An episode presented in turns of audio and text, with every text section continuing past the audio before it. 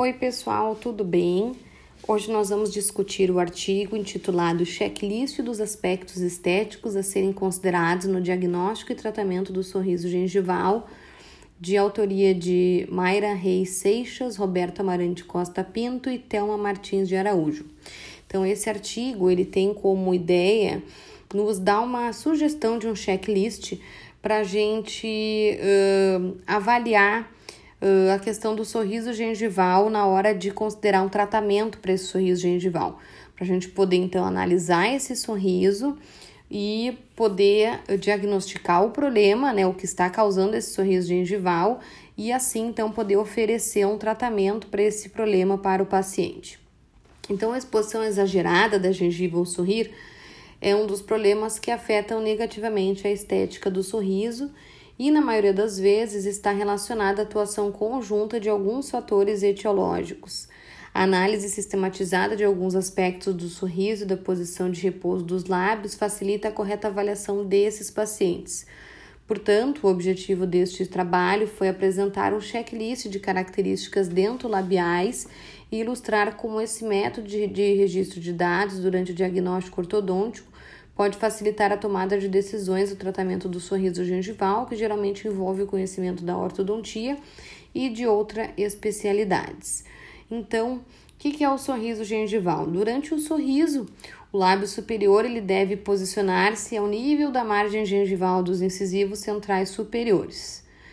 Uh, e a gente sabe então que no momento em que nós sorrimos, a gente acaba expondo alguma quantidade de gengiva uh, e isso é esteticamente aceitável, né? Uh, porém, depende do quanto de gengiva a gente expõe ao sorrir. E uh, essa pequena quantidade de gengiva que fica à mostra, ela é, além de ser esteticamente aceitável, ela vai conferir ao paciente sempre uma aparência uh, jovial. Essa altura do sorriso ela pode ser influenciada por alguns fatores. Um deles é o sexo e a idade.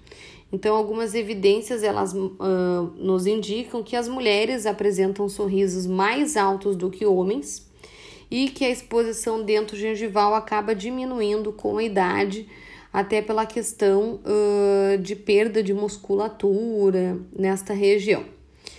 E a etiologia desse sorriso gengival ela pode estar relacionada com diversos fatores. Uh, excesso vertical maxilar, protrusão dento-alveolar superior, extrusão e ou erupção passiva alterada dos dentes anteros superiores, hiperatividade dos músculos elevadores do lábio superior. Porém, grande parte desses casos, né, uh, às vezes encontram-se associados esses uh, todos eles, ou pelo menos alguns, algumas dessas etiologias, então encontram-se uh, associadas no momento do, uh, do desenvolvimento do sorriso gengival.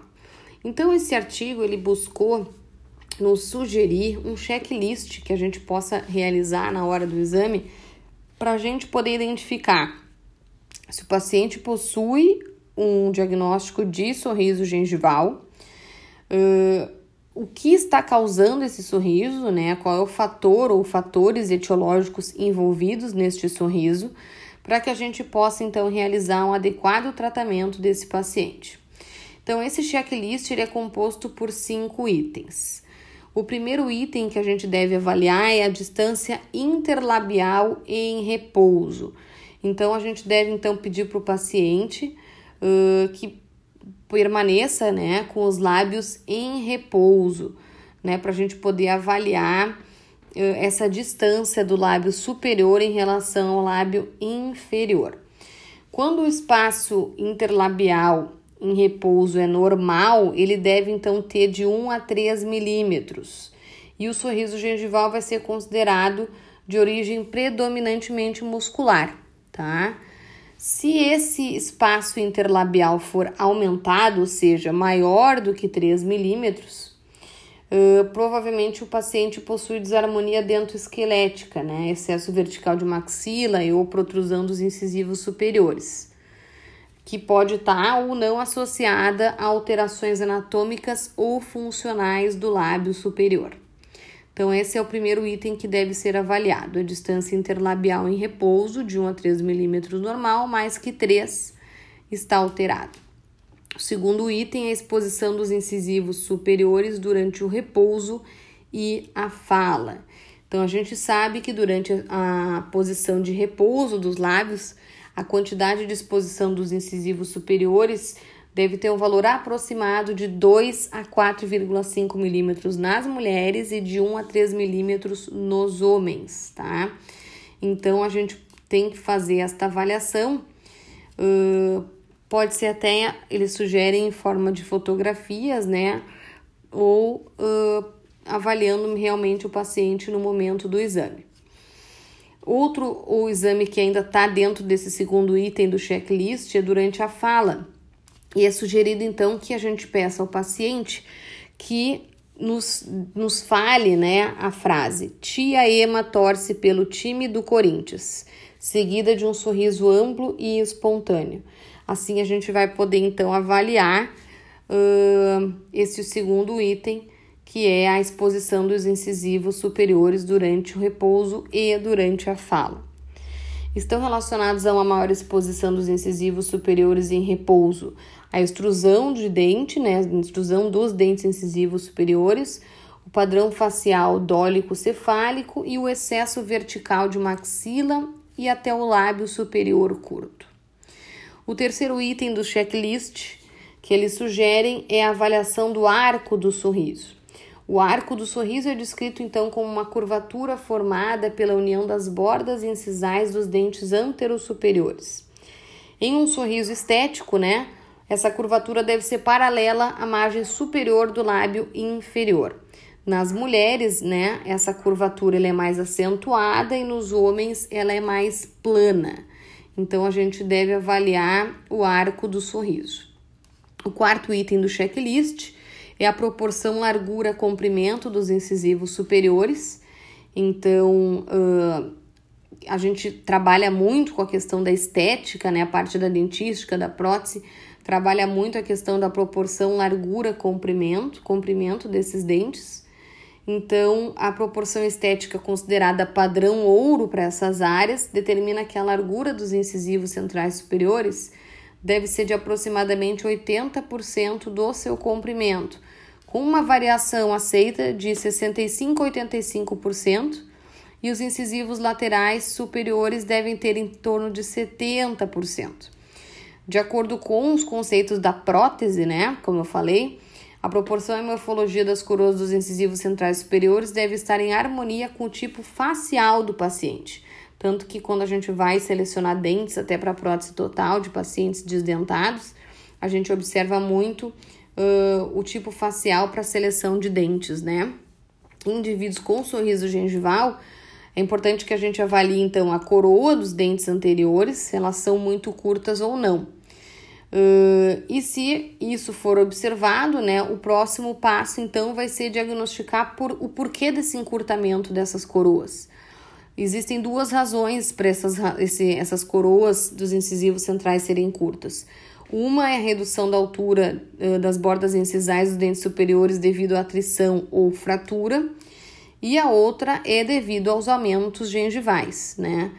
Que é um fator etiológico que está relacionado, então, pode estar relacionado, né? Uh, desde uma hipertrofia tecidual, por alguma razão infecciosa ou medicamentosa, ou até a erupção passiva alterada, que é uma das causas, então, do sorriso gengival. E o quinto e último item do checklist que é sugerido é avaliar então as características morfofuncionais do lábio superior. Então, avaliar a característica desse lábio. Uh, a gente então deve avaliar o comprimento do lábio, a espessura do lábio, a inserção, a direção, a contração das fibras dos vários músculos a eles relacionados. Um uh, valor médio quanto ao comprimento de lábio superior de, para o sexo masculino é de 24 milímetros e para o sexo feminino é de 20 milímetros. E como é que eu faço para fazer então essa avaliação do comprimento do lábio? Para avaliar, então, a gente mede a altura do filtro e das comissuras labiais. A altura do filtro é representada pela distância entre os pontos subnasal e o estômio do lábio superior, Já as alturas das comissuras são obtidas medindo-se perpendicularmente a distância entre essas estruturas, as comissuras e suas projeções, numa linha horizontal que une as duas bases alares. Então, esse é o checklist que o artigo sugere que a gente faça para diagnóstico do sorriso gengival. Uh, logo após, eles dão uma porção de casos clínicos que eles aplicam então esse checklist para a gente poder então validar esse checklist. E uh, eles têm nas suas considerações finais, né, que realmente há uma grande dificuldade uh, na questão do diagnóstico do sorriso gengival, porque ele pode ter não só uma causa, mas várias causas, várias etiologias associadas e que para a gente uh, realizar um correto diagnóstico, a gente necessita avaliar, analisar vários aspectos uh, para podermos então realmente uh, conduzirmos este, este tratamento de uma maneira adequada para esse paciente. Se você se interessou por esse artigo, então ele está disponível eu coloquei o, o endereço da, de onde ele está disponível na publicação do Instagram. Você pode ir lá e uh, verificar onde ele está postado para que você possa ler ele na íntegra. Espero que vocês tenham gostado dessa discussão e nos vemos numa próxima discussão de um outro artigo. Beijinho da Perioprof.